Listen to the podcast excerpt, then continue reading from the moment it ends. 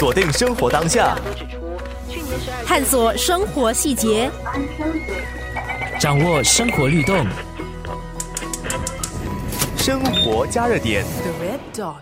布庄、裁缝、辅料商、设计师等时装产业，在上个世纪六零到八零年代，在我国曾经辉煌一时。如今为数不多的相关业者，为了守住主业，或者是基于个人的热忱，面对生活形态还有产业模式转型等压力，努力在逆境中寻求新的商机。这个星期的生活加热点，就让我们一起来听听本地时装业者的故事。生活加热点。本地售卖拉链、纽扣、蕾丝、花边等小配件的大型辅料批发商，还有零售商，五根手指算得完。李乃长就是其中一家。我是 Nicholas，我来自李乃裳啊，我们是专门呃售卖这个裁缝配料啊、裁缝用具的呃公司。我们的公司呃是从一九六八年。啊，开始营业的李乃裳这个店名哦，其实是我爷爷的名字来的。可能爷爷的想法就是说，每个人都认识他，他就用李乃裳来来来取名，呃，所以每个人就会去找他啦。爷爷当时从呃中国来到新加坡的时候，那他第一代啦，他就是呃可能是在这个男装内的那个裁缝的那个圈子里面呢，有比较活跃一点。他可能当时就看到有一个商机，说要提供这个裁缝的配料来支援新加坡的裁缝业。你你也知道，在在那时候是一九。五多年，一九六多年的时候，嗯，当时没有这么多，好像 Uniqlo 啊，或者 Crocodile 啊，或者怎么样的那种店铺，所以其实，呃，当人需要买新衣服的时候呢，他们都得去裁缝师量身定做一套新的衣服。那时候，呃，应该是爷爷看到有这个商机，呃，不要做裁缝师，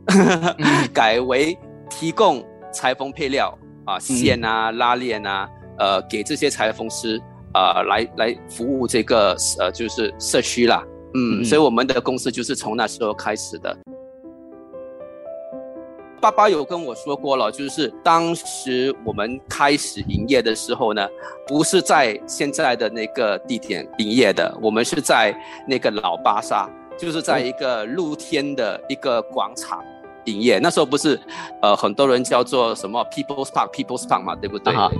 这 People's Park 其实之前不是不是三栋商业楼来的，它其实是一个广场，就是两条路，那个什么 New Bridge Road 新桥区路，还有什么 u t o n Sand Road 的 u t o n Street 的中间有一个一个广场，他们就是在那边开始营业的，就是一个摊位吧。听说有一个大火灾，火灾过后呢，政府就盖了我们现在的这栋呃商业楼。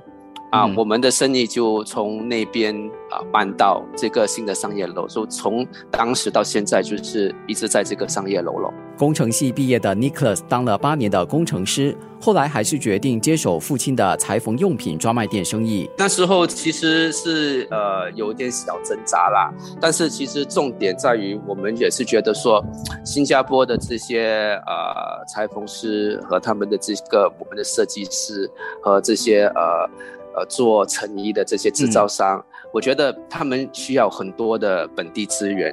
因为当我在做决定的那一段期间，其实呃市场已经有很大的变化了。就七十年代、八十年代，呃，没有这么多网络的这个方便，或者还没这么成熟，所以很多这个销售呢，其实都是人与人。互动做成成成交的嘛，或者做买卖的嘛。但是当我要接手这一边的时候呢，我就觉得说，虽然网络是提供很多产品，但是我们的行业呢，不是单单看就懂，有时候你要去触摸，有时候你要去试它，你要去感受它，然后不是单单说哦，我去看那个图片，图片漂亮了啊，这个就是我所要的东西。